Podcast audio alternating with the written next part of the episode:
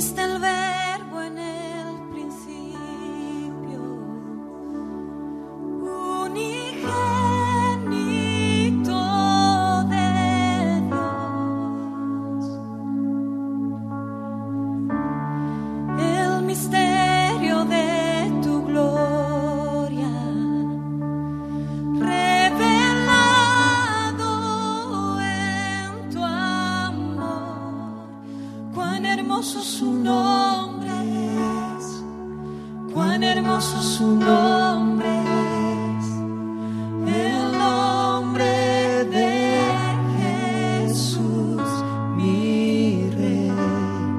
importante.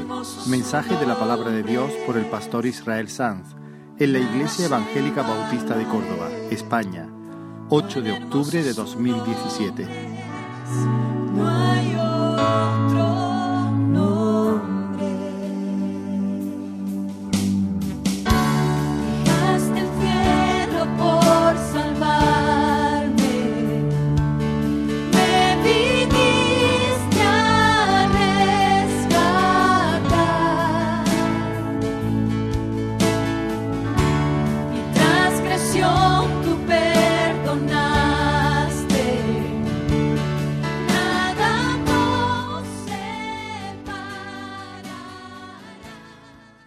Del Señor en el Evangelio de Marcos. Estamos en medio de una serie de mensajes en este Evangelio. Este es el mensaje número 42 de esta serie, Marcos capítulo 12.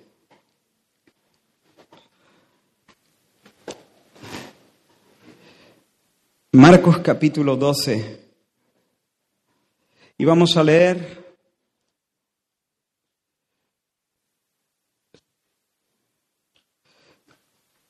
desde el versículo 28 hasta el versículo 34, pero antes de hacerlo, mantened ahí vuestras Biblias abiertas, quiero tomar un rato para recordar lo que hemos estado viendo en esta semana pasada. Estamos justo en la semana de pasión. Jesús ya está en Jerusalén y dentro de poco lo van a capturar, lo, eh, van a traicionar y lo van a capturar y lo van a crucificar. Y estamos asistiendo a varios intentos de desacreditarle, de dejarle incluso en ridículo, como vimos la semana pasada. En primer lugar vienen fariseos y herodianos, que no se llevaban bien entre sí, pero tienen un enemigo común que se llama Jesús, así que vienen y quieren hacerle caer por medio de una pregunta capciosa. ¿Es lícito que demos eh, impuesto, que paguemos el tributo a César? ¿Daremos o no daremos? Y esta es una, una jugada maestra que, que han pensado muy bien, porque si Jesús dice sí, entonces será acusado como un colaboracionista con Roma y por lo tanto será descartado como el Mesías de Israel. ¿Qué clase de Mesías es este que nos pide dar tributos a, a, la nación invasora, a estos paganos incircuncisos que nos tienen bajo su yugo? No puede ser el Mesías. Si Jesús dice no, entonces los herodianos podrán acusarle ante Poncio Pilato y las autoridades imperiales acabarán con él en un momento. Pero Jesús aprovecha esta oportunidad para poner el dedo en la llaga de la nación y en especial en la llaga de los religiosos, de los líderes religiosos de la nación de Israel. Traedme la moneda para que la vea. ¿De quién es esta imagen que hay en la moneda? De César. Entonces, dale, devolverle a César lo que es de- del César. Y a Dios lo que es de Dios. Ese es el gran problema. Esa es la tragedia de Israel. Y no solo de Israel, esa es la tragedia del ser humano. Que vivimos sin darle a Dios lo que es de Dios. De la misma manera que la moneda portaba la imagen de César, el ser humano, hombres y mujeres, portamos la imagen de Dios. Hemos sido hechos a su imagen y a su semejanza. Él ha puesto ese sello en cada ser humano. Y pertenecemos a Dios. Es justo que nosotros nos entreguemos por entero, sin reservas, a Dios, que nos hizo para sí mismo. Sin embargo, habiendo conocido a Dios, dice Pablo a los romanos, no le glorificaron como a Dios ni le dieron gracias, sino que se envanecieron en sus razonamientos y su corazón quedó a oscuras, fue entenebrecido. Ese es el gran fraude. Después de los fariseos y los herodianos vienen los saduceos. Estos no creían ni en la mamá que les dio a luz, no creían en la resurrección de los muertos, no creían en, la, en los ángeles, no creían en lo milagroso, no, no reconocían autoridad vinculante en los escritos de los profetas ni en los escritos de, ni en los escritos poéticos, ni en los salmos, salvo en los libros de Moisés. En el libro de Moisés, el Pentateuco, los cinco primeros libros de la Biblia. Solamente reconocían la autoridad de esos escritos. Y estos saduceos le cuentan a, Jesús una historia inverosímil, rayando en lo ridículo. Una mujer que se ha casado siete veces con siete hermanos de manera consecutiva. Muere el primero y no le deja descendencia. Y para cumplir con la ley del levirato, el segundo la toma por mujer. Se ve que estaba soltero y la tomó por mujer. Pero también él muere y queda sin hijo y así pasa con los siete. Y entonces le dicen con, cierta, eh, con sarcasmo, Señor, y, y en la resurrección, cuando todos resuciten, ¿a quién le dice esta mujer cariño? ¿A quién le da su beso? ¿De quién, será la esposa? Seamos serios, Señor. Esto, esto, de la resurrección de los muertos es como el cuento de Papá Noel y los unicornios. Esto, esto no tiene sentido, esto es para niños, pero vamos a pensar con la cabeza. Pero Jesús no se amilana, sino que los confronta. Estáis muy equivocados. Estáis muy equivocados. En primer lugar, les muestra que parten de una premisa falsa. Están partiendo de la idea de que el mundo venidero sigue siendo, sigue, sigue operando bajo las mismas categorías y en las mismas circunstancias que el presente. Y no necesariamente es así. En el siglo venidero, en la resurrección, seremos inmortales como los ángeles. Y porque seremos inmortales como los ángeles, las personas no tendrán necesidad de casarse, darse en casamiento, formar familia y tener niños. Nadie morirá el número del pueblo de Dios ni se aumentará ni será reducido. Seremos inmortales como los ángeles. Hay cosas que van a cambiar en el siglo venidero. En el siglo venidero solamente habrá un matrimonio, aquel que estará formado por Cristo el Rey y la Iglesia la Reina. En segundo lugar, Jesús les muestra cuál es la causa de su ceguera. Vosotros estáis desvariando y estáis desvariando, os voy a decir por qué. Porque desconocéis la escritura no conocéis la escritura. Y porque no conocéis la escritura, ignoráis el poder de Dios. No sabéis lo que Dios ha revelado. Y porque no sabéis lo que Dios ha revelado, vuestro Dios es un Dios pequeño, enclenque, mezquino, sin músculo. Vuestro Dios es un Dios que cabe en vuestra mente estrecha. Vuestro Dios es un Dios de juguete, de cartón. Pero ese no es Dios.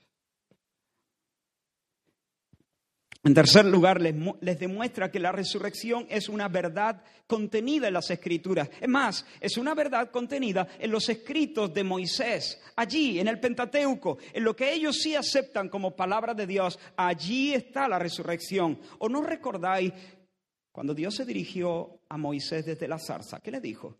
¿Cómo se presentó Dios? Yo soy el Dios de Abraham, de Isaac y de Jacob. Cuando Dios le dice a Moisés, yo soy el Dios de Abraham, Abraham lleva 400 años muerto. Y sin embargo Dios no dice, yo fui el Dios de Abraham, sino yo soy el Dios de Abraham. Por cierto, aquí tenemos una prueba preciosa de la manera en que Jesús consideraba las escrituras. Jesús consideraba que las escrituras eran la palabra de Dios, inspirada por Él de manera verbal, es decir, palabra por palabra en sus escritos originales. ¿Por qué? Porque si Jesús no creyese que cada palabra, cada tilde, cada coma, cada tiempo verbal cuenta, nunca habría fundamentado, nunca habría levantado un argumento sobre esto. Porque este es un detalle gramatical, me explico, es un tiempo verbal. Pero todo su argumento se sostiene ahí. Dios no dice yo fui el Dios de Abraham, sino yo soy el Dios de Abraham. Su cuerpo murió y se descompone en la cueva de Macpela hace 400 años. El polvo volvió al polvo, pero Abraham está vivo todavía porque su alma voló a Dios. Y Abraham no solamente le veneró mientras caminaba por la tierra que le había sido prometida, Abraham le sigue venerando hoy en día, no en cuerpo y alma, pero en alma. Y porque yo soy el Dios de Abraham, Abraham me venerará en cuerpo y alma el día de mañana, es la resurrección de los muertos, porque yo soy su Dios y tengo un pacto con Él. El Señor nos llamó en estas semanas al amor a Dios, a darnos con todo al Señor. El Señor nos llamó la semana pasada a creer, a creer en Él, en su poder, a ir a las escrituras, a ir en oración a las escrituras, hasta que nuestra alma se regocije, descanse y se aferre al Dios Todopoderoso, para quien no hay nada imposible. Pero ahora viene un tercer embate contra Jesús se acerca un escriba. Y ahora sí vamos a leer el texto. Marcos capítulo 12 y versículos 28. Tercer ataque. Acercándose uno de los escribas, que los había oído disputar, y sabía que les había respondido bien, Claro, los escribas estaban muy en contra de los saduceos. Los saduceos no creían en la resurrección de, muertos, de los muertos y los escribas generalmente eran fariseos. Y los fariseos sí. Supongo que este escriba había dicho, bien dicho Jesús, ahí le has dado. Y sabía que les había respondido bien. Versículo 28 le preguntó, ¿cuál es el primer mandamiento de todos? Jesús le respondió, el primer mandamiento de todos es, oye Israel, el Señor nuestro Dios, el Señor uno es.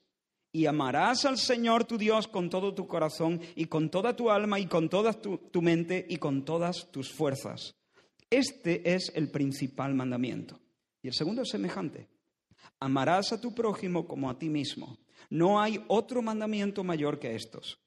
Entonces el escriba le dijo, bien, bien, maestro, verdad has dicho que uno es Dios y no hay otro fuera de él.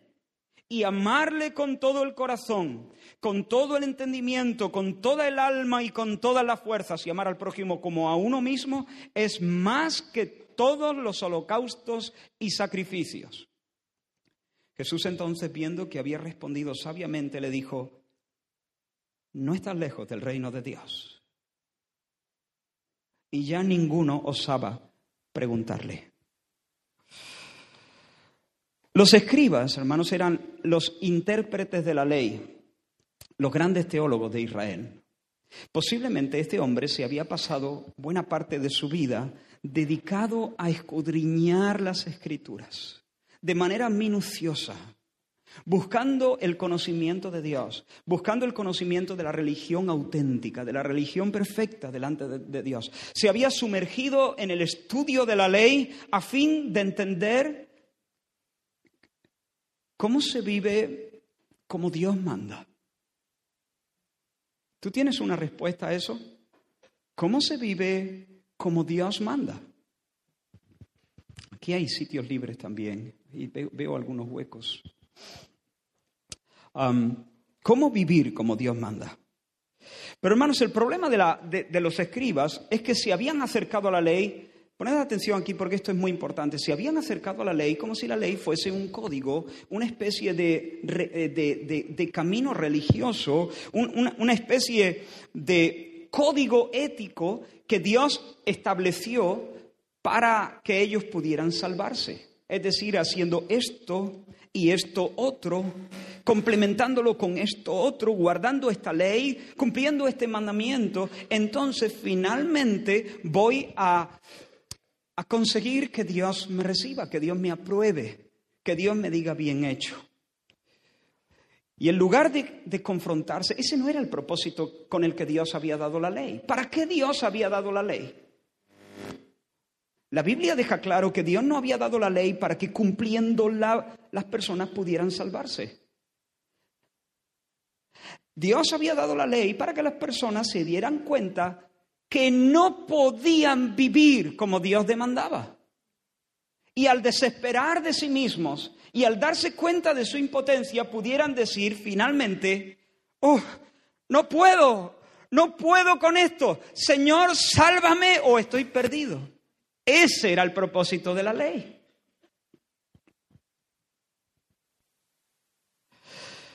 Pero los escribas no lo habían entendido así. Así que se habían dedicado, se habían embarcado en un viaje hacia, hacia descubrir todas las cosas, todas las minucias, todos los detalles, implementando un montón de cositas adicionales con tal de atar todos los cabos, tenerlo todo controlado para asegurarse que conocían el camino a la salvación.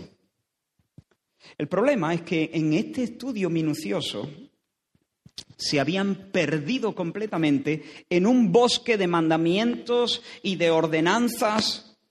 Dice un autor, los rabinos habían determinado que existían 613 mandamientos en el Pentateuco. 613, uno por cada letra de los 10 mandamientos en el hebreo.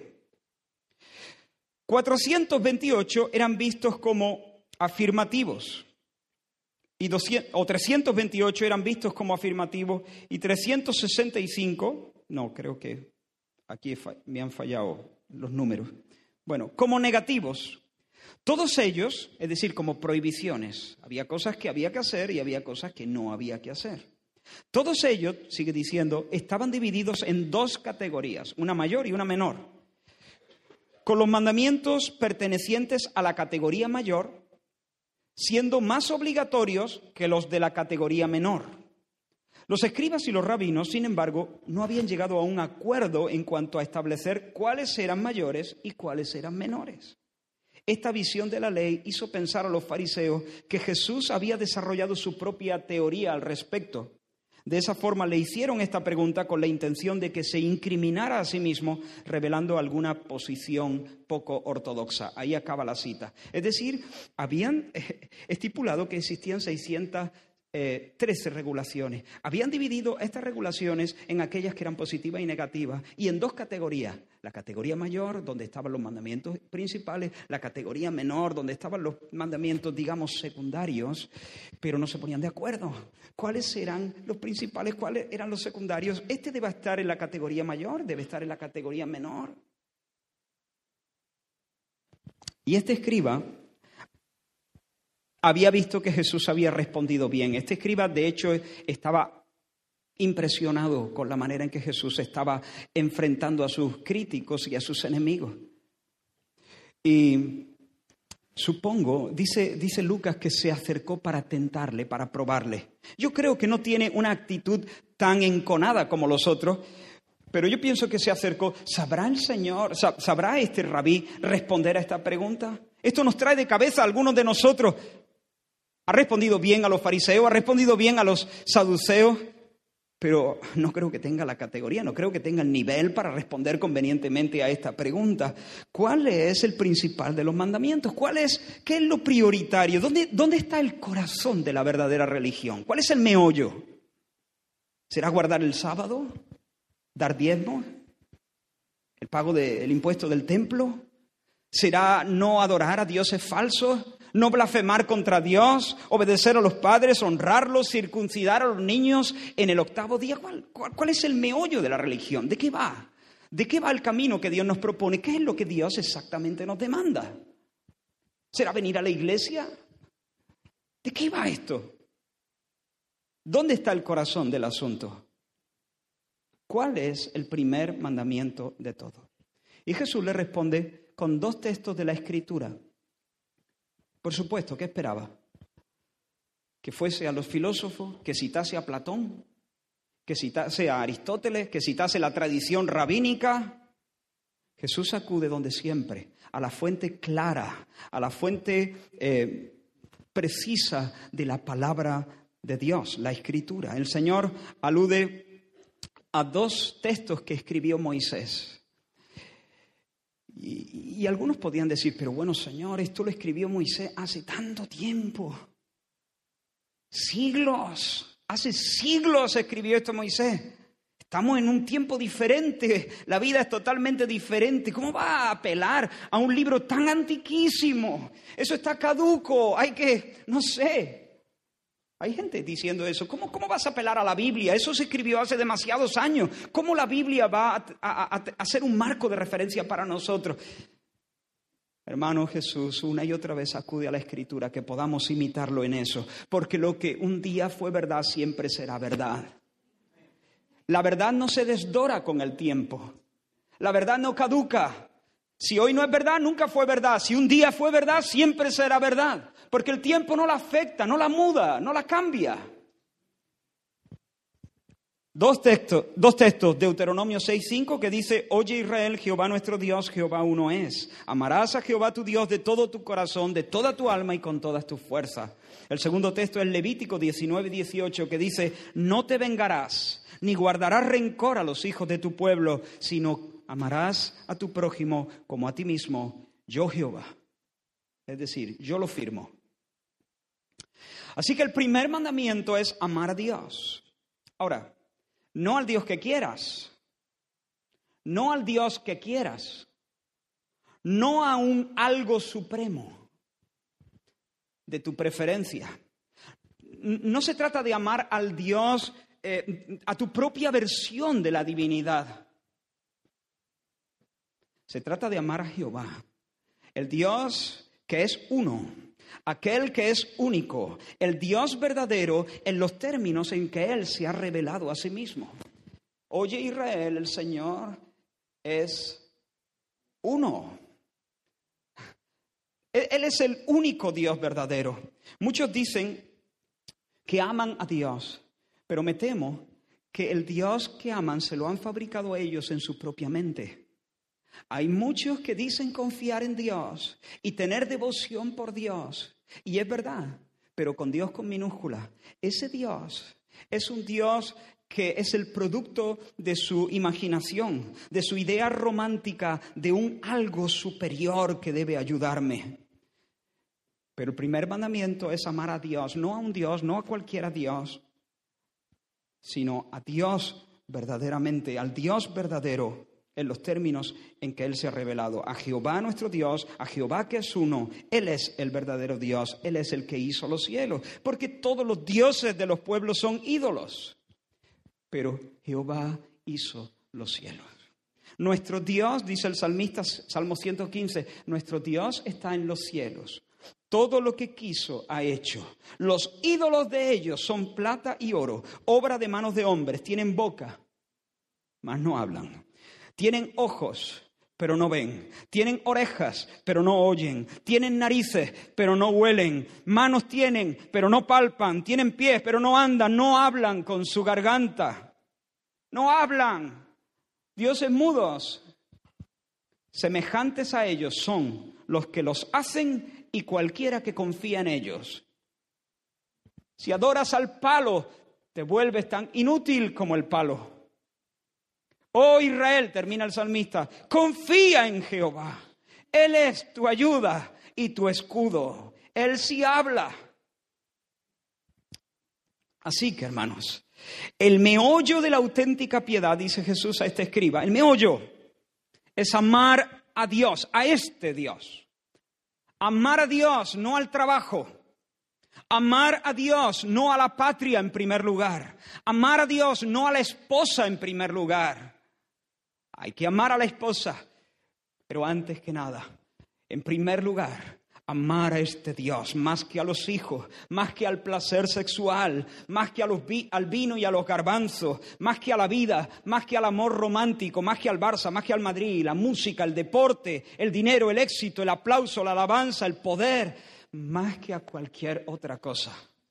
A Dios con todo, a Dios con todo, todo el corazón, todas las fuerzas, toda la mente, toda el alma, con todo lo que soy, con todo lo que siento, con todo lo que pienso, con todo lo que hago, sin reservas, sin fisuras. Y el segundo, lo que sigue en importancia, el segundo es semejante, porque se desprende de ahí, depende de ahí, fluye, mana de allí. El segundo es amar al prójimo como a uno mismo, amar a los demás con la misma intensidad y con la misma dedicación con la que yo me amo y me cuido a mí mismo. Quiero hacer una pregunta de entrada. Los que me conocéis ya sabéis qué serio me pongo cuando hablo de esto. ¿Hay alguien aquí que no se ame a sí mismo? No hay una sola persona que haya vivido en el globo terráqueo en cualquier momento de la historia que no se haya amado a sí mismo. Es una mentira que las personas no se aman a sí mismos. No hay una sola persona que no se ame a sí misma. Bueno, Israel, y tú, hay gente que, que, se insulta a sí misma, incluso se queman con cigarros, se hacen heridas, se escupen cuando se miran en un espejo, se, se dicen que se odian. ¿Sabes por qué hacen eso? Porque se aman a sí mismos. Y hay cosas en ellos que no les gusta. Si pudieran hacer así y cambiarlas, las cambiarían, pero como no pueden, como no les gusta su talla, o no les gusta su perfil, o no les gusta su, eh, sus circunstancias, entonces, y no pueden cambiarla, no pueden quitarse las espinillas, no pueden eh, añadirse 20 centímetros, no pueden cambiar a, su, su, situación de vida, no pueden aumentar su confort, no pueden salir de sus problemas.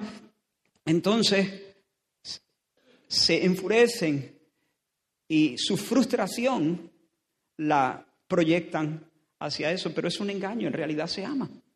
Si pudieran hacer así, cambiar, lo harían inmediatamente. Tú dices, pero ¿y los que se suicidan? ¿Y los que acaban con ellos? Se destruyen a sí mismos.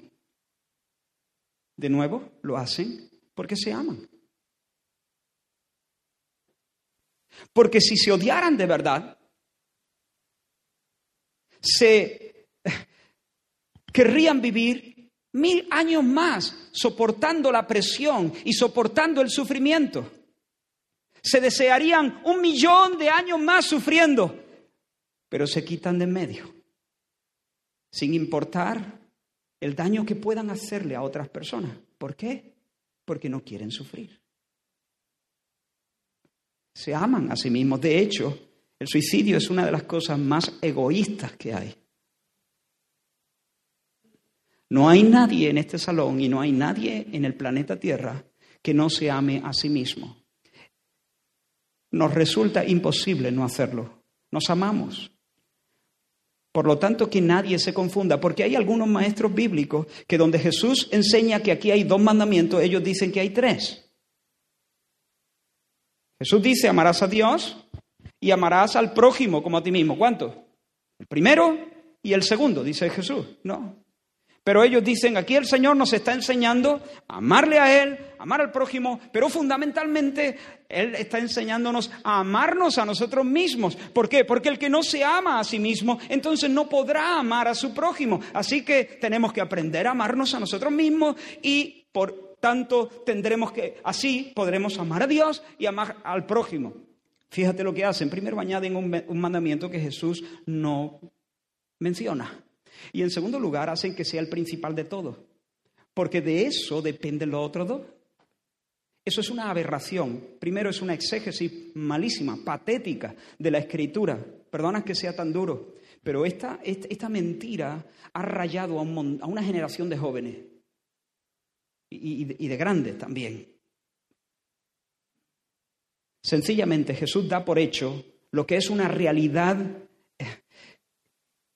clarísima, incontestable en la vida de cada persona. Todos nos amamos a nosotros mismos. Y lo único que Jesús dice es que debemos amar al otro como amamos nuestra propia vida. Ya está. No es muy difícil entender ese concepto. Otra cosa es caminar en él. Porque no adulterarás, no matarás, no hurtarás, no dirás falso testimonio, no codiciarás y cualquier otro mandamiento, dice Pablo cuando escribe a los romanos, en esta sentencia se resume, amarás a tu prójimo contra ti mismo. ¿Por qué? Porque el amor, sigue diciendo Pablo, no hace mal al prójimo. Así que el cumplimiento de la ley es el amor. Ama y haz lo que quiera. ¿Por qué? Porque el amor es sufrido, el amor es benigno, el amor no tiene, está libre de envidias, el amor está libre de jactancia, el amor no se envanece, no es egoísta, no es grosero, no se irrita ni guarda rencor.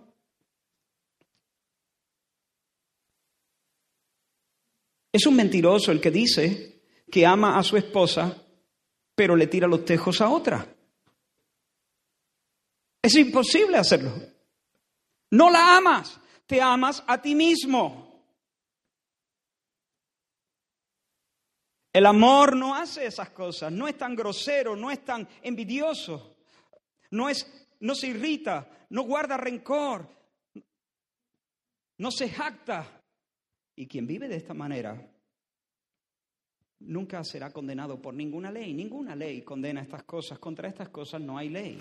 Así que quien vive así cumple la ley. Así se vive, dándonos a Dios en primer lugar, elevando a Él nuestro corazón y entregándonos con esfuerzo y con dedicación para procurar el mayor bien de nuestro prójimo.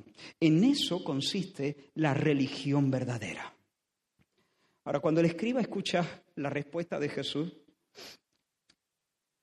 amén, amén. Ahora sí que está impresionado el teólogo. Amén, es así, es así. Dios es uno, teológicamente perfecto. Dios es uno. Dios, Dios, no es una pluralidad de dioses. Dios no es la fuerza. Dios no es la madre tierra, ni esas tonterías. Dios no es un, no es un buey que come hierba. Dios es quien Él mismo ha dicho que es, el único y verdadero.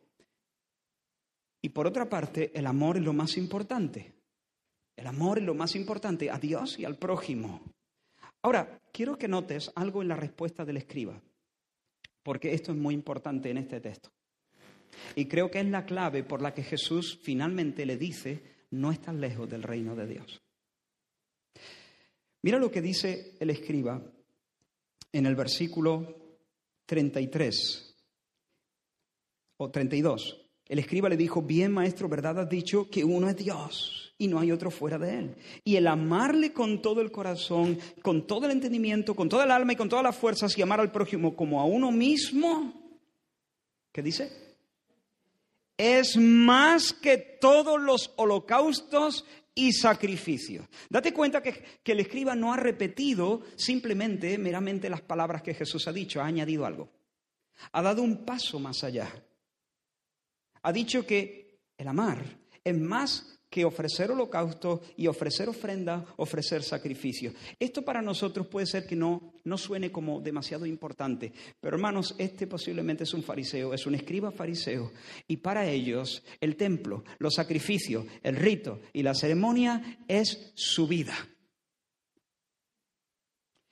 Y él está reconociendo con estas palabras que la esencia de la vida es amar, no guardar el sábado, es amar, no es sacrificar sobre el altar tórtola y cordero. El rito sin amor está muerto como el cuerpo sin alma. Todo el trajín religioso, si no nace de las entrañas de un corazón que ama, es como un huerto sin frutas, sin flores, es como una estrella que ya no alumbra, es como una nube sin agua, está vacío. Vivir como Dios manda no es vivir encadenado a una serie de ejercicios espirituales religiosos, orar tempranito antes de encarar la vida, acudir puntual a las convocatorias de la iglesia, dar las ofrendas, prestar las fuerzas y el tiempo en diferentes servicios y ministerios. Vivir como Dios manda es mucho más que eso. Todo eso verdaderamente puede ser la expresión sincera de un corazón que ama a Dios. Puede ser la expresión sincera de un corazón que ama a Dios y por lo tanto puede ser verdadera adoración. Todo eso puede ser verdadera adoración. Pero también puede ser una expresión de amor propio. Todo ese trabajo religioso puede ser la senda elegida por alguien para promocionarse, para calmar su conciencia, para compensar sus pecados, para granjearse la simpatía de otros, ¿o no? Para ganarse el respeto, para cumplir. Y eso entonces ya no es adoración. Eso es un autoservicio. Eso ya no nace del amor a Dios. Eso ahora nace del amor a uno mismo.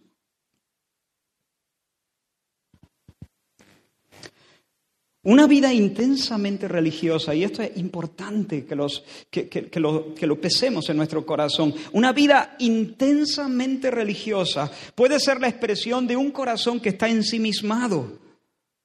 Puede ser el intento de alguien de establecer su propio mérito. Así que vivir como Dios manda no solamente afecta a la conducta, va mucho más hondo que la conducta. Vivir como Dios manda afecta a las motivaciones. No solo lo que hago, sino por qué hago lo que hago. ¿Qué me mueve? ¿Cuál es el motor? ¿Qué está detrás de todo el trajín y de todo el esfuerzo? Uno puede llegar a ser un buen religioso, aparentemente, sin que haya comenzado siquiera a entender de qué va la vida piadosa, de qué va la vida con Dios. Alguien puede llegar a ser un campeón en la iglesia, un campeón de la religión, un campeón de la ceremonia y al mismo tiempo estar lejos de experimentar la dinámica del amor. Y en ese caso sería como una higuera sin hoja, o sea, con hoja, pero sin fruto, estéril, inútil y próxima a ser maldecida. Señor, has dicho bien. Señor, has dicho bien, amén. El amar a Dios, al Dios verdadero, y el amar al prójimo como a uno mismo, allí está el corazón de la verdadera religión, allí está encapsulada la esencia de la vida, de eso va la vida, de eso va la piedad. Es más importante que las ofrendas sobre el altar, es más importante que guardar fiestas y que guardar ceremonias, es más importante que todo eso. Jesús advierte que Él ha respondido con sabiduría y le dice, no estás lejos del reino de Dios. No estás lejos del reino de Dios. Por ahí van los tiros. Así es, lo que soy y no lo que hago, lo que soy en realidad y no lo que hago solamente. Únicamente cuando lo que hago es una expresión de un corazón de amor, tiene valor delante del Señor.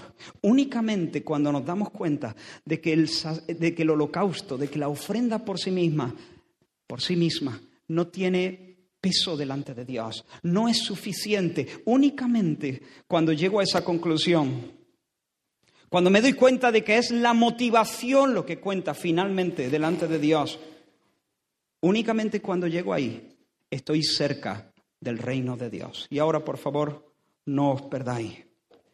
Porque es allí, en ese punto, es cuando me doy cuenta que el holocausto no vale, no basta, no es suficiente. Mi limosna, mi oración, mi compromiso con la iglesia no es suficiente. Es cuando llego a eso, cuando me doy cuenta de que mi necesidad es mucho más profunda y más radical de lo que he pensado. ¿Por qué? Porque no amamos. No amamos. Esa es la tragedia. Por naturaleza no amamos. Por naturaleza desde que Adán menospreció a Dios, desde que el pecado pasó a toda la raza, nuestro corazón está atrofiado nuestro corazón está inhabilitado para el amor. Una brújula es un instrumento para orientarse que utiliza una aguja que está imantada. Y esa aguja señala siempre al norte. Y no importa de qué manera tú pongas la brújula, tú la orientas de la manera que te apetezca. Y porque la aguja está imantada, entonces inmediatamente la aguja se reorienta hacia el norte y luego cambia la orientación del artilugio y de nuevo la aguja se mueve atraída por una fuerza, la fuerza de, eh, ¿cómo se, bueno, ¿cómo se llama? ¿Ah? la fuerza magnética, se me ha habido la palabra, por esa fuerza magnética y se vuelve a reorientar hacia el norte, siempre apuntando al norte, porque no puede hacer otra cosa, está imantada, ya está. Constantemente atraída hacia ese punto.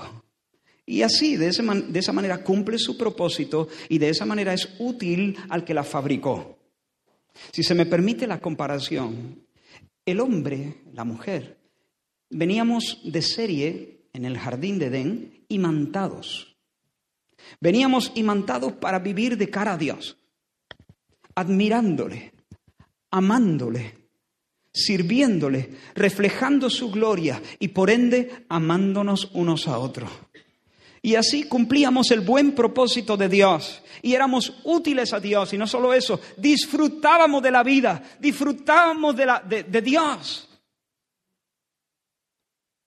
más que un marrano en un charco.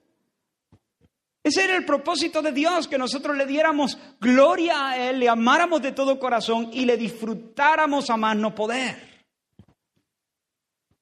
Llenos de alegría, de un sentimiento de plenitud, de satisfacción, de realización.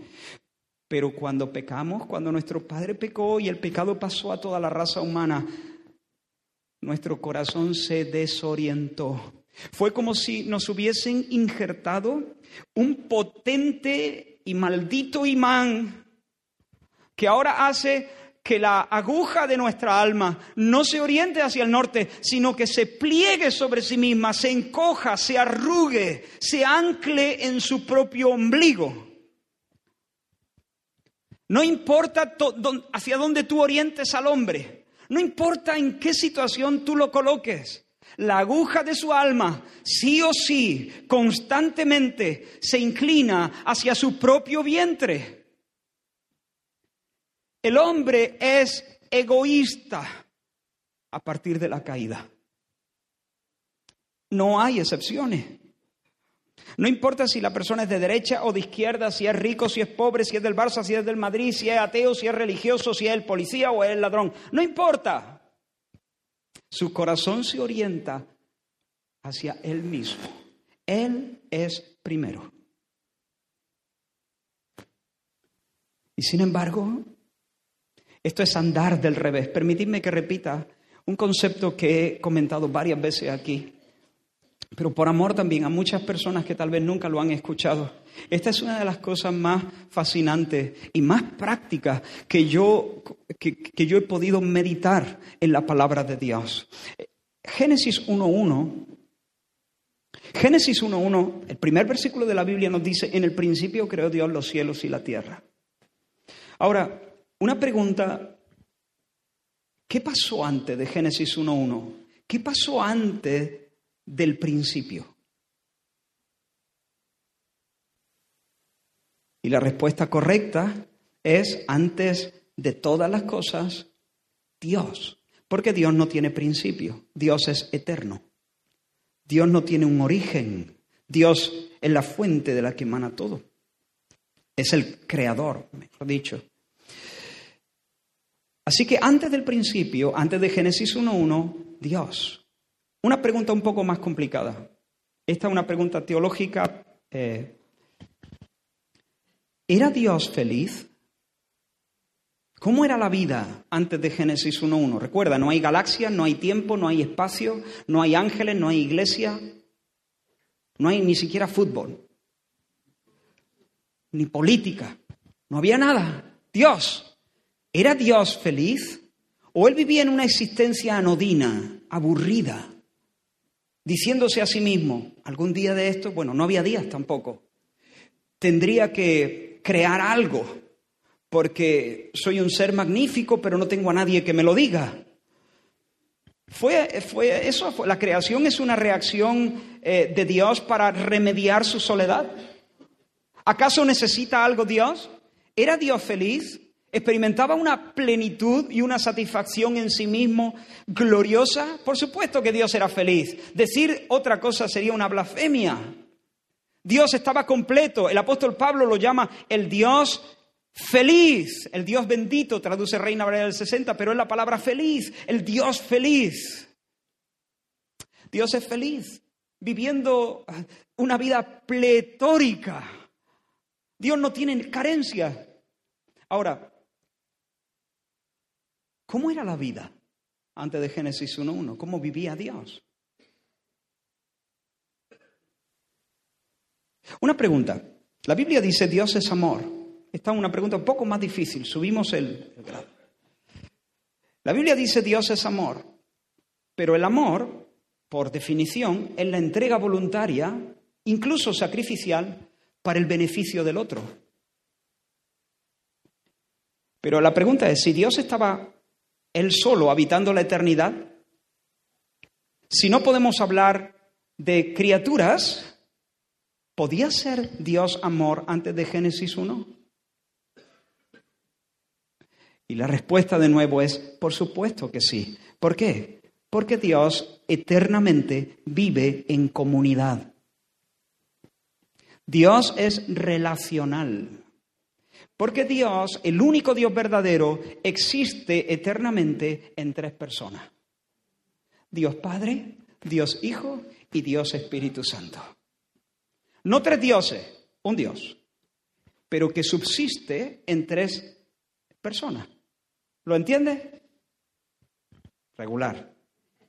Ninguno de nosotros lo entiende bien, pero eso es lo que la Biblia habla de manera clara, indubitable. Dios existe en tres personas. El Padre es Dios, el Hijo es Dios, el Espíritu Santo es Dios. Y sin embargo, el Padre no es el Hijo, ni el, ni el Hijo es el Espíritu Santo, ni el Espíritu Santo es el Padre y el Hijo. ¿Y cómo era la vida interna de Dios, el único Dios? ¿Cómo era la vida interna de Dios? Amor. Porque ¿a qué se dedica el Padre? ¿Cuál es su gran pasión? ¿Qué hace el Padre? Exaltar al Hijo, darle el nombre más alto, sentarlo en el lugar más sublime, levantarlo como primogénito de toda la creación. La pasión del Padre es desde la eternidad y hasta la eternidad amar y bendecir al Hijo y llevar a toda criatura a rendirle homenaje. ¿Y cuál era la, pasión del Hijo? La pasión del Hijo es amar, bendecir al Padre, mostrar sus perfecciones, dar a conocer sus virtudes, hacerlo todo para su alegría. ¿Y cuál es la pasión del Espíritu Santo? Glorificar al Padre y glorificar al Hijo, exhibir la belleza del Padre, exhibir la belleza del, del Hijo. Así que Padre, Hijo y Espíritu Santo se aman y glorifican mutuamente. Cada persona de la Trinidad no vive centrada en sí misma. Cada persona de la Trinidad no pivota sobre su propio ombligo. Cada persona de la Trinidad gira, danza, eh, ministra a las demás. El Padre en el Hijo y por el Hijo. El Hijo en el Padre y por el Padre. El Espíritu Santo en el Padre y en el Hijo. Por el Padre y por el Hijo. No, no es un trabalengua. La, Trinidad comulga entre sí en una existencia de amor, donde no hay una brisna de egoísmo, donde nadie vive a su buche, a cara de perro, sino donde Padre, Hijo y Espíritu Santo se dan, se abren una y otra vez, se, digamos, se, sí, se abren hacia el Padre, hacia el Hijo, el Hijo hacia el Padre, el Espíritu hacia el Padre y hacia el Hijo en los términos bíblicos estoy hablando. Padre, que ellos conozcan cómo me has amado, porque me has amado antes de la fundación del mundo, dice Jesús. Me has amado. ¿Qué hacía antes de la fundación del, del mundo? Amando al Hijo. Ahora, así era la vida. Y hermanos, si tú entiendes eso, entiendes de qué va la vida. Porque eso es la vida. La vida abundante no es otra cosa sino entrar en esa dinámica que te conozcan a ti. ¿Y qué es conocer a Dios? Entrar en esa dinámica. Y entonces si Dios era tan feliz y estaba tan completo, ¿por qué creó, criaturas? ¿Por qué nos hizo Dios? Desde luego Dios no creó para obtener nada. Dios creó para compartir. Para compartir. ¿De qué va la vida? De entrar en la danza de amor, en la dinámica del amor que Dios experimenta sin principio y sin final. De eso va la vida. ¿De qué va la ley? Amar y amar. Amar a Dios y amar al prójimo. De eso va. Ahora, hermano, el problema y nos estamos acercando al, punto central. El problema es que el hombre natural está muerto, muerto en sus delitos y pecados, imantado hacia el egoísmo, imantado del revés. Y a menos que sea rescatado por el poder de Dios, lo voy a decir otra vez, a menos que sea rescatado por el poder de Dios, a menos que sea rescatado por Dios con su poder. Y lo subrayo tanto porque esta es una idea tan, tan metida en, nosotros, de que podemos hacer algo para salir de la miseria y meternos en esa danza. Que podemos hacer algo por nosotros mismos para decirle adiós al valle y subir al monte de la tierra prometida, para, para conquistar realmente la salvación y la vida abundante y la plenitud y la satisfacción. No puedes. No puedes, no puedo, no podemos, a menos estás imantado del revés. A menos que Dios haga un milagro y por su poder te salve, tú nunca experimentarás la vida abundante que Dios ha diseñado.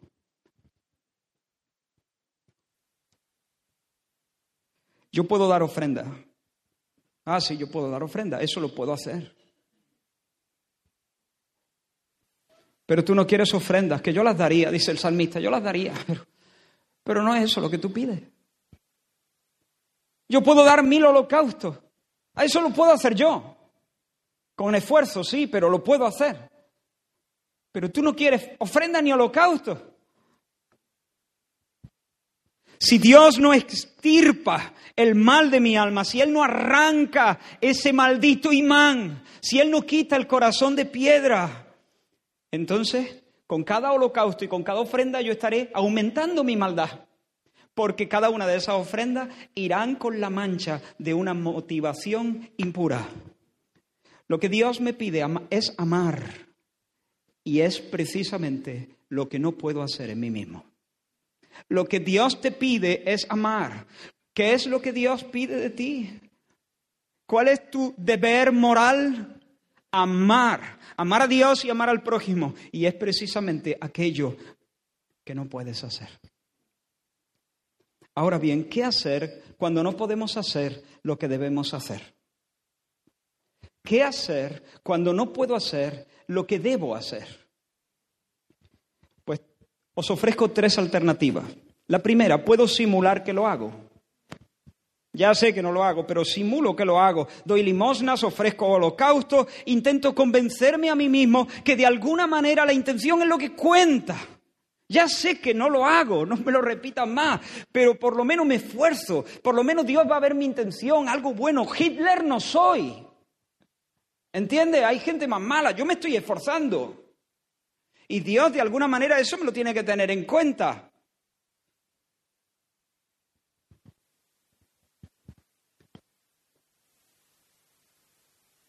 Es bueno que no sea Hitler.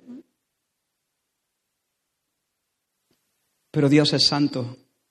Y, no puede, no puede. Él no puede, entiéndelo, no puede. Él es santo. Él no puede aceptar tu chapuza. La segunda alternativa es desesperarme y renunciar a todo. Mira, Dios me pide demasiado. Yo no puedo cumplir con esto. Esto es demasiado. Paso del tema. Voy a vivir intentando convencerme a mí mismo de que Dios ni siquiera existe. Ya está, no existe. Borrado del mapa. A vivir, que son dos días. A entregarme a mis pasiones y luego pase lo que sea. Tercera, puedo llorar. Puedo llorar porque, porque no puedo hacer lo que tengo que hacer. Puedo lamentar mi impotencia. Puedo llorar. Puedo confesar a Dios mi dureza.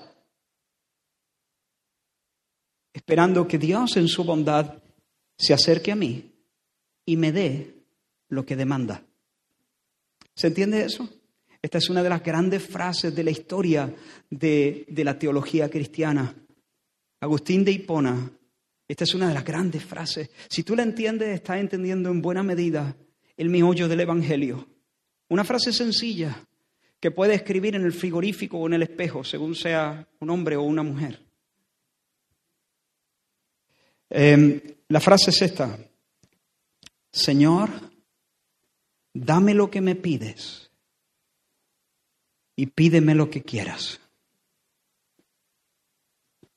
Señor, dame lo que me pides y pídeme lo que quieras. El Señor nos demanda hacer cosas que nosotros mismos no podemos hacer. Pero cuando nosotros empezamos a llorar, entonces Él está muy dispuesto acercarse a nosotros y concedernos lo que Él nos demanda, concedernos el poder, el querer, el querer y el hacer, para que nosotros podamos vivir en su voluntad, haciendo Él en nosotros lo que es agradable delante de Él. Señor, abre mis labios, dijo David en el Salmo 51. Mira este salmo, este salmo me gustaría hacer otra predicación seguida, pero no, tranquilo. No lo voy a hacer. Señor, abre mis labios ábrelos tú. Ah, no, intenta entender a David. Intenta entender lo que está diciendo. Mira, mira lo que está diciendo. Señor, abre mis labios y publicará mi boca tu alabanza. Porque no quieres sacrificios que yo los daría. No quieres holocausto. Los sacrificios de Dios, ¿qué es lo que Dios pide? Son el espíritu quebrantado. Llorar. Al corazón contrito y humillado. El que llora, no despreciarás tú. Cuando sé que no puedo, el mandamiento primero, amar a Dios. estoy en problema. Amar a mi prójimo. Estoy frito. Y de repente me veo impotente, inhábil, perdido, imantado hacia el sur de mi egoísmo. Pero lloro al corazón contrito y humillado. El Señor no lo desprecia. Señor, es verdad, amén, Señor, lo has dicho bien. El amar a Dios y al prójimo es lo más importante, más importante que holocaustos y sacrificios, y eso tocó al Señor. Vio que había respondido con sabiduría y le dijo, no estás, no estás lejos, no estás lejos, no estás lejos, todavía no estás dentro. Estar lejos no es estar. O sea, estar cerca no es estar, es casi estar. Y nadie se salva casi estando. Nadie se salva siendo casi cristiano, pero está cerca. ¿Por qué está cerca? Porque se sabe lejos. Solamente los que se saben lejos están cerca. Porque nadie entra al reino de Dios sintiéndose cerca. Nadie entra al reino de Dios diciendo, bueno, mi religión, a ver, el, número uno no soy, ¿eh? pero más o menos yo lo tengo controlado. Yo más o menos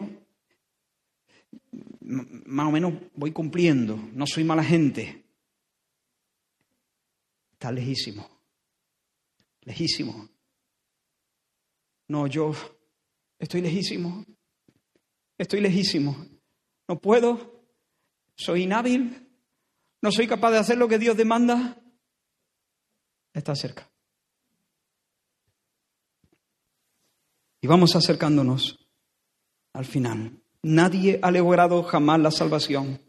Nadie ha logrado jamás la salvación, porque la salvación es del Señor, un regalo, una donación de Él. Es una obra soberana de Dios, libre de Dios, que se realiza en el corazón de un pecador, por la que el Señor se traga la fuerza de ese maldito imán del egoísmo ¿Y cómo lo hace? Implantando una fuerza mayor. Implantando una fuerza que hace que la aguja del alma de nuevo se oriente a Dios o se oriente a Dios por primera vez. Y las pasiones a partir de ahí operan bajo un nuevo principio, un principio de santidad y de amor.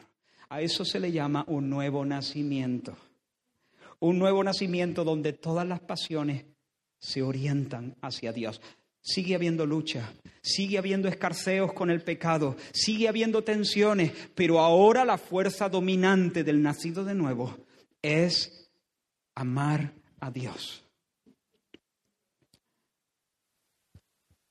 Solo cuando Dios nos imparte nueva vida con su soplo y por fe acudimos a Cristo Solo entonces nuestro corazón aborrece el egoísmo, nuestro corazón se descentra y comienza a experimentar la libertad del Espíritu, que no es otra que la libertad y la habilidad de vivir de acuerdo al propósito que el Señor nos dio. Amando y amando, amando, amando. A Dios y al prójimo. Quiero preguntarte, ¿amas a Dios? De poco importa si uno viene religiosamente todos los domingos a la iglesia, es bueno venir. Pero ese no es el meollo. ¿Amas a Dios?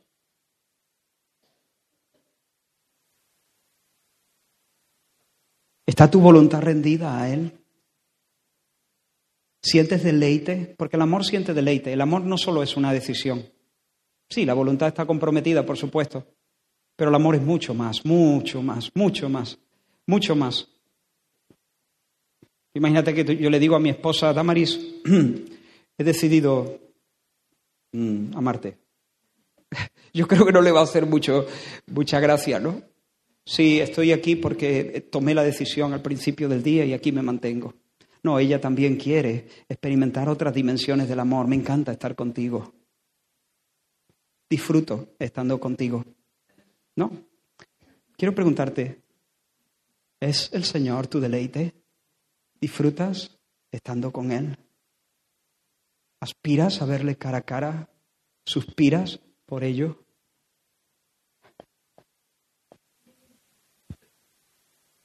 ¿O solo quieres conseguir ir al cielo y escapar de un infierno? Asegurarte... Espero estar explicándome. Seguro que hay personas entre nosotros lejos del reino de Dios que tal vez piensan que su religión es suficiente. Y tal vez vienes porque dices, bueno, aquí me aportan, me aportan cosas, me aportan cosas.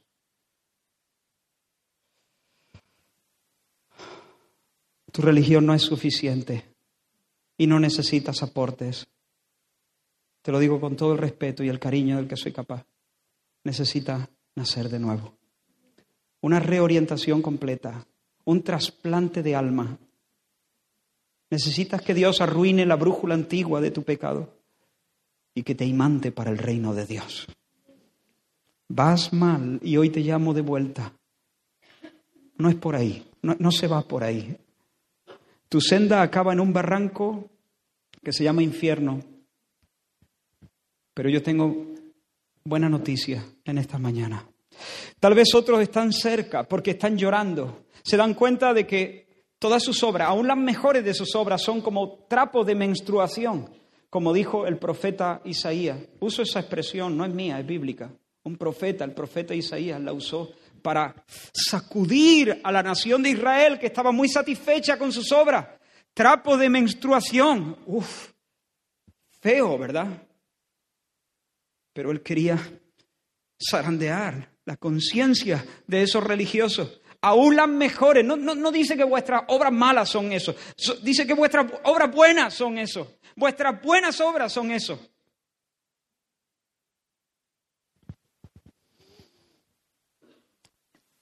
necesitan nacer de nuevo también. Pero el Señor está cerca de los que lloran y de los que están contritos. Mi pregunta es, ¿reconoces tu pecado? La Biblia dice Primera de Corintios, capítulo 16, no hace falta que lo busquéis. El que no amare al Señor Jesucristo, el que no amare al Señor Jesucristo, sea anatema, maldito, sea maldito, el Señor viene. El que no amare al Señor Jesucristo, sea maldito, el Señor viene. Maldito sea el que no amare al Señor como debe amarlo. Uf y a los malditos se les echa fuera, se les descalza, se les desnuda, se les golpea y se les clava en una estaca, se les deja arder en fiebre y desangrarse hasta que mueran, hasta que mueran lejos de Dios. Así se trata a los malditos. Escucha bien, eso es lo que merecen, lo que merecemos cada uno de nosotros, porque ninguno de nosotros ha vivido amando a Dios como debe amarse a Dios pero en el Calvario. Desnudaron a un hombre, venía con moretones, lo clavaron a una estaca, a una cruz, y lo dejaron ardiendo en fiebre y desangrándose hasta que murió como un maldito. Porque la escritura dice, maldito todo aquel que es colgado en un madero. ¿Sabes quién era? El bendito. Jesús el bendito, muriendo como un maldito. ¿Por qué? Porque el Padre te lo donó como un sustituto. Hijo, morirías por él. Padre, moriré por él. Bendito sea el nombre del Señor. Jesucristo no es el que nos ama y el Padre el que nos odia. El Padre lo dio. Jesucristo se ofreció. El Dios Trino nos ama. Nos ama profundamente. Porque de tal manera amó Dios al mundo que ha dado a su Hijo unigénito para que todo aquel que en él cree no se pierda, mas tenga vida eterna. Y después de arder en fiebre y morir y ser sepultado, Dios lo levantó triunfante de la muerte al tercer día. El domingo por la mañana ya estaba el Señor exaltado, libre de los dolores y de la humillación de la muerte. ¿Crees que Dios lo levantó de los muertos? ¿Crees que Jesús murió en tu lugar, soportando el castigo y la maldición que pendía sobre tu cabeza? ¿Lo crees? ¿Crees que ahora Él está vivo? ¿Que Él ascendió a los cielos y está sentado como Señor a la diestra de Dios?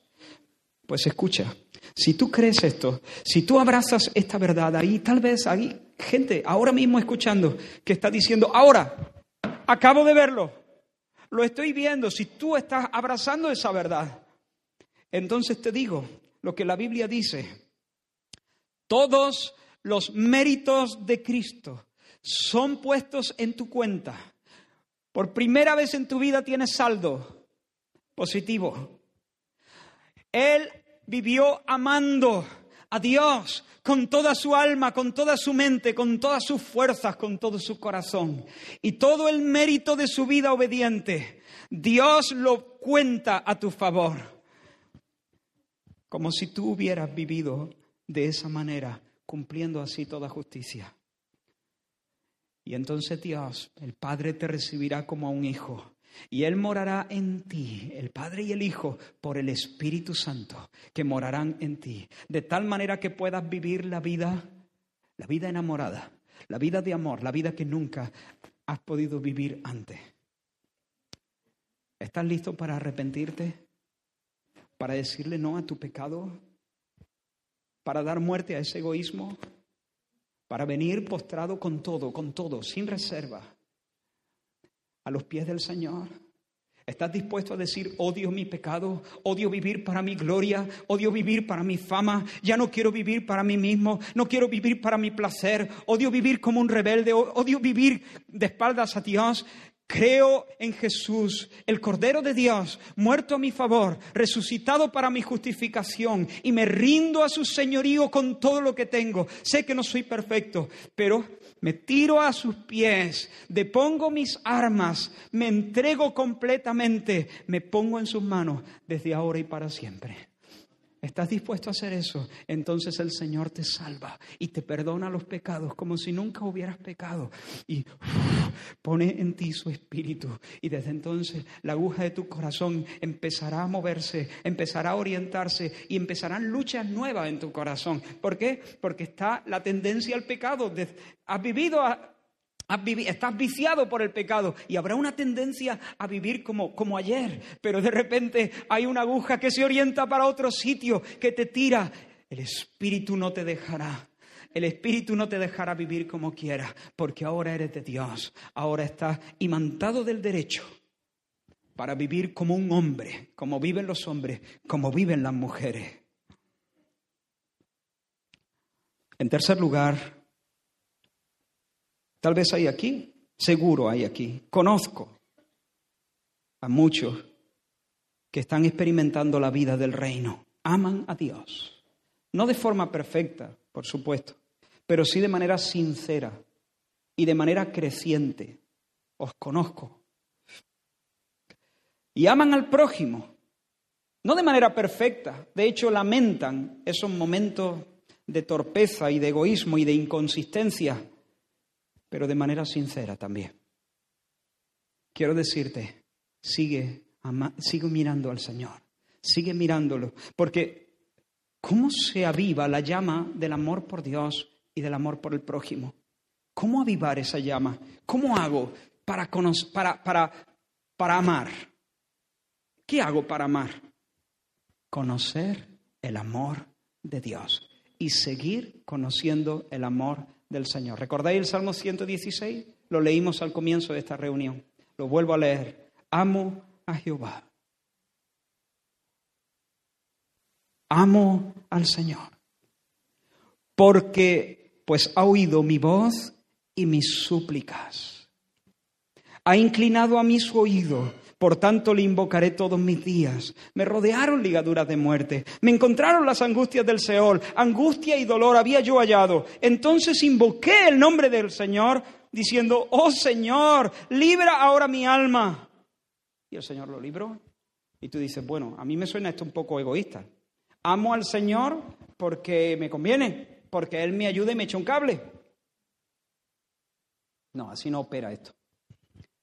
Amo al Señor porque me he dado cuenta cómo es el Señor. Estaba reventado yo. Y en mi peor momento clamé al Señor. ¿Y a qué no sabes qué? Se acercó a mí y me mostró su misericordia. Y cuando yo vi su misericordia, cuando experimenté su abrazo, eso me trastornó por completo, me dejó loco.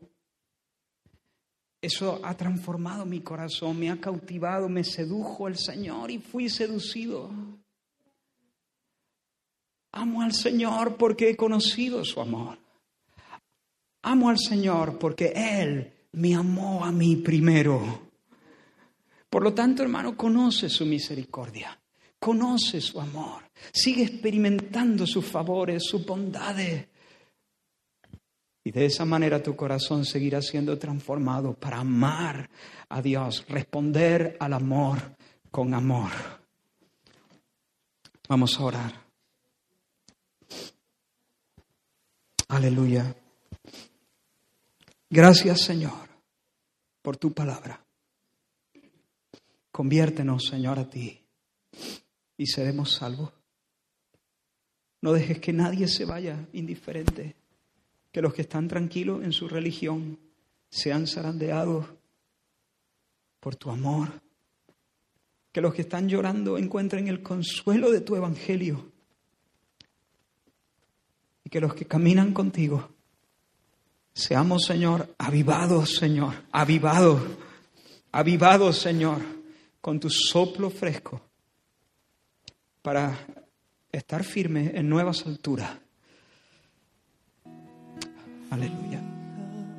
Tus ojos en Cristo, tan lleno de gracia y amor. Y lo terrenal